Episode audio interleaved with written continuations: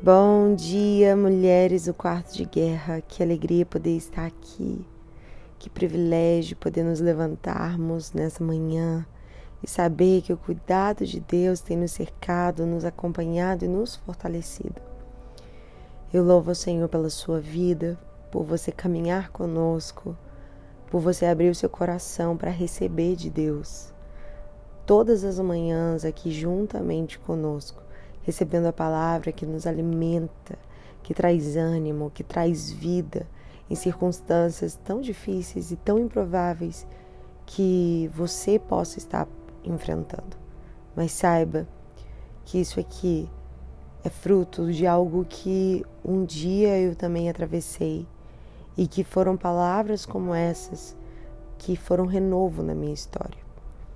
Então, hoje o que eu vivo compartilhando com você a palavra é fruto de algo que um dia foi fundamental para minha reconstrução, foi fundamental para o meu posicionamento.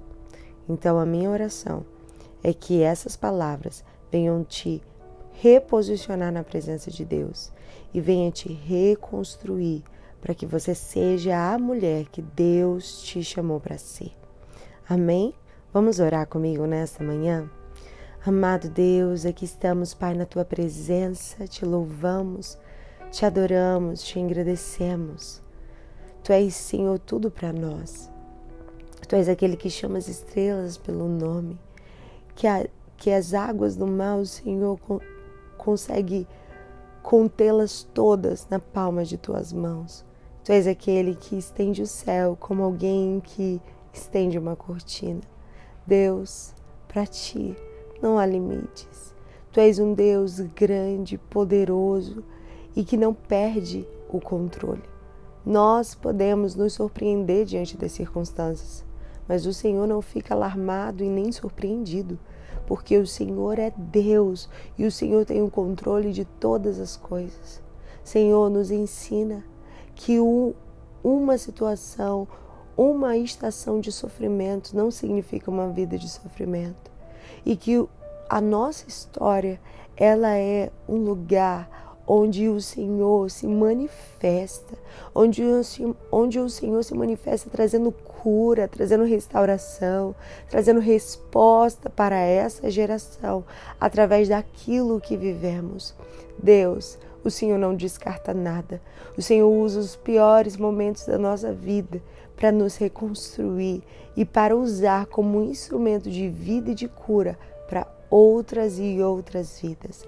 Te entrego, Senhor, essa mulher que está aqui orando conosco. Peço, Deus, a tua bênção sobre a vida dela. Deus, que ela sinta alegria com a sua história, mesmo que não tenha sido fácil, mas que ela saiba que tudo tem um propósito, que a sua pior dor tem um propósito e que o Senhor está com ela e não desampara.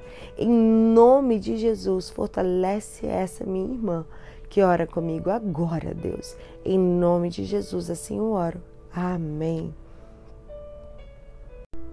Hoje vamos falar de um texto da Bíblia que me marcou muito esses dias, que está em João, capítulo 20, a partir do versículo 19.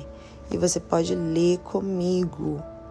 João, capítulo 20, a partir do versículo 19. Está escrito o seguinte: Ao cair da tarde daquele primeiro dia da semana, estando os discípulos reunidos à porta tranca... a portas trancadas, por medo dos judeus, Jesus entrou, pôs-se no meio deles e disse: Paz seja com vocês. Vamos analisar primeiro esse versículo. Ali era depois da morte de Jesus e eles estavam trancados com medo dos judeus. E eu quero te dizer uma coisa: o medo é um sentimento que nos paralisa. Os judeus, os servos do Senhor, Aqueles que tinham caminhado com Deus estavam paralisados em meia jornada por causa do medo medo do que os judeus poderiam fazer com eles. Aqueles homens estavam paralisados no seu ministério, paralisados, depois de receberem tanto de Jesus, depois de caminharem com Cristo, depois de verem milagres e prodígios acontecendo, depois de verem pão sendo multiplicados, peixes sendo multiplicados, depois de verem uma criança morta, filha de Jairo, ser ressuscitada, depois de verem uma mulher de fluxo de sangue há 12 anos sofrendo com a enfermidade serem curadas, de, mesmo de, antes de tantas experiências, o medo lhes paralisou. Eles estavam a portas trancadas, porque o medo nos afasta do propósito. E ali Jesus entrou no meio deste lugar de medo, no meio de, dos discípulos, no meio daqueles que Jesus amava. E ali ele disse: Paz seja com vocês. Porque a paz que o Senhor libera sobre a nossa vida é a mesma paz que Paulo declara, uma paz que excede todo e qualquer entendimento, uma paz que não não precisa de circunstâncias favoráveis, porque quando eu digo excede, isso significa ultrapassa o cenário que você está passando. A paz que eu tenho ultrapassa as circunstâncias que você está vivendo. A paz que eu quero te dar, ela não vai ser limitada às palavras de ofensa que você recebeu a, a paz que eu tenho não vai ser limitada a essa situação de desemprego, de luta, de dor que você está atravessando. A paz que eu tenho é uma paz que ultrapassa, que supera, que surpreende toda e qualquer circunstância. É a paz de Cristo que não depende de circunstâncias e fatores favoráveis para que você sinta a paz do Senhor.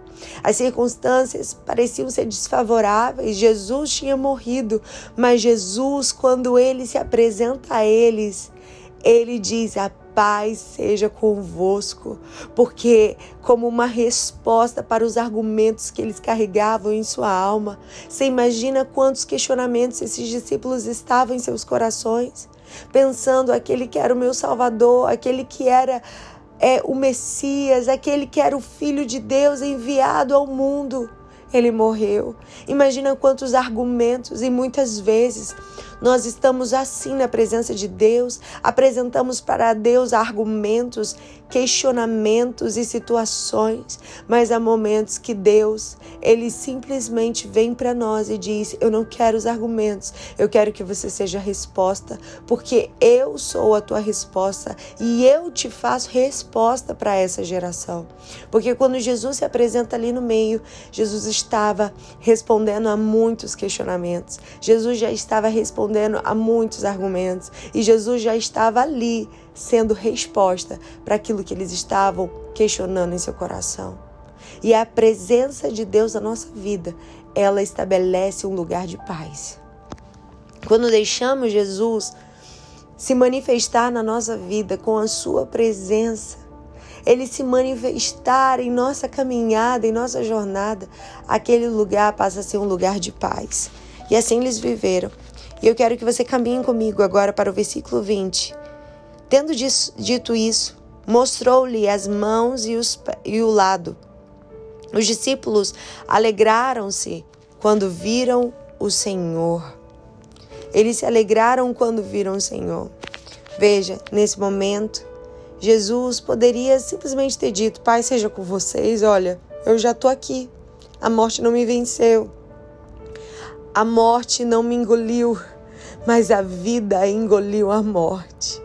Eu estou aqui de pé porque eu venci a morte, mas como se isso não bastasse. Jesus, por conhecer a necessidade do clamor daquele, daqueles discípulos, Jesus fez questão de mostrar suas cicatrizes. Jesus fez questão de mostrar as suas feridas, onde ele foi adquirido de autoridade, de legitimidade para vencer a morte e para vencer as amarras do inferno. Aquele lugar representava um lugar de autoridade que foi conquistada por Cristo na cruz do Calvário. Saiba que as tuas cicatrizes e o lugar da tua história também é um lugar que vai transbordar cura, vai ser um cálice de cura. O lugar das tuas feridas vai ser um cálice de cura para essa geração.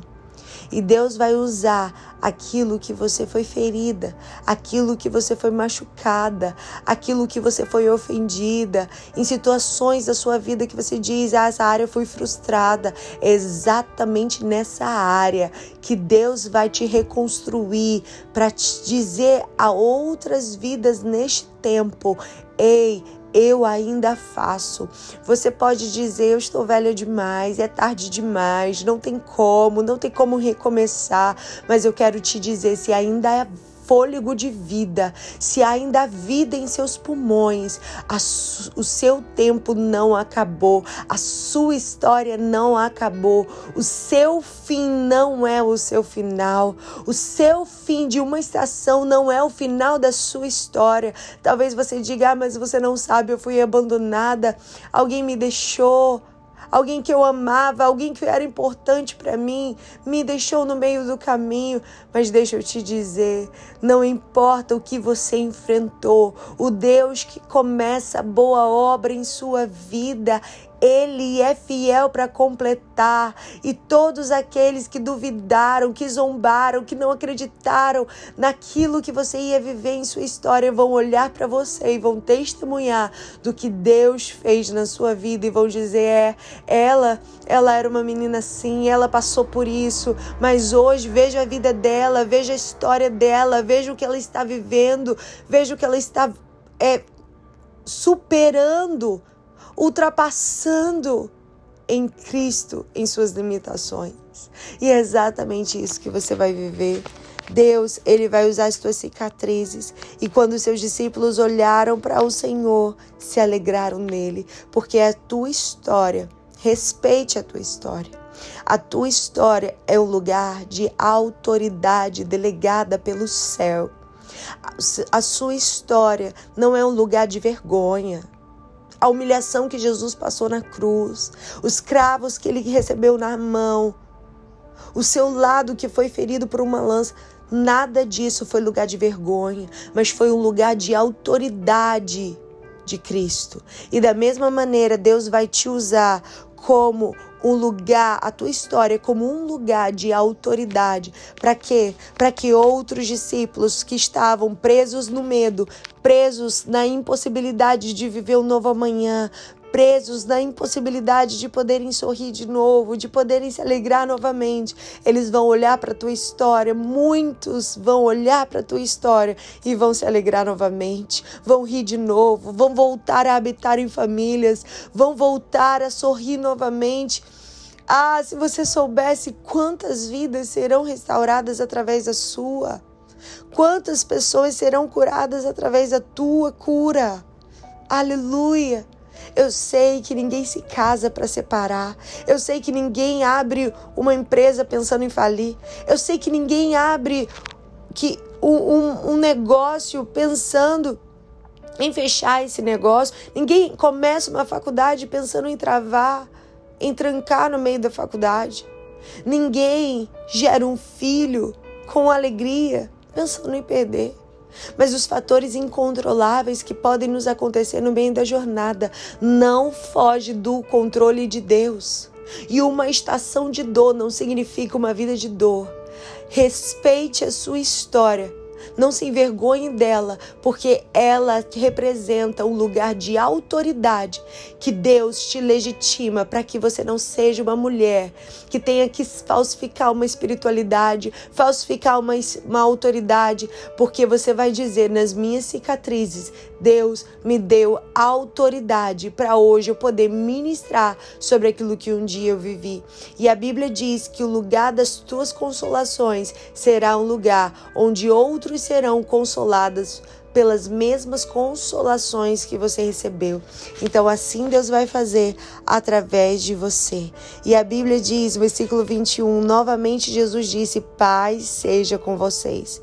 Assim como o Pai me enviou, agora eu os envio, porque no lugar das tuas cicatrizes, do que vocês atravessaram agora, da história que vocês viveram, eu vou enviá-los para anunciar a minha palavra.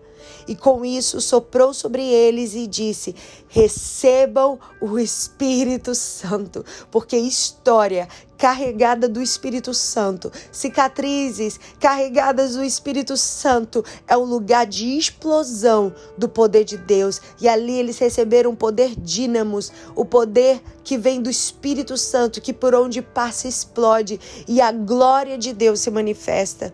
E a Bíblia diz: se perdoarem os pecados de alguém, estarão perdoados. Se não perdoarem, não estarão perdoados. Ali Deus deu autoridade para perdão de pecados e todo pecador que se achegar àqueles, eles anunciariam sobre um Deus que perdoa pecados, não importa qual terrível tenha sido. E assim Deus ele vai fazer na sua história. Pecadores serão perdoados ao ouvirem do que Deus fez na sua vida. Receba do Espírito Santo hoje para viver com autoridade a sua história. Em nome de Jesus. Amém.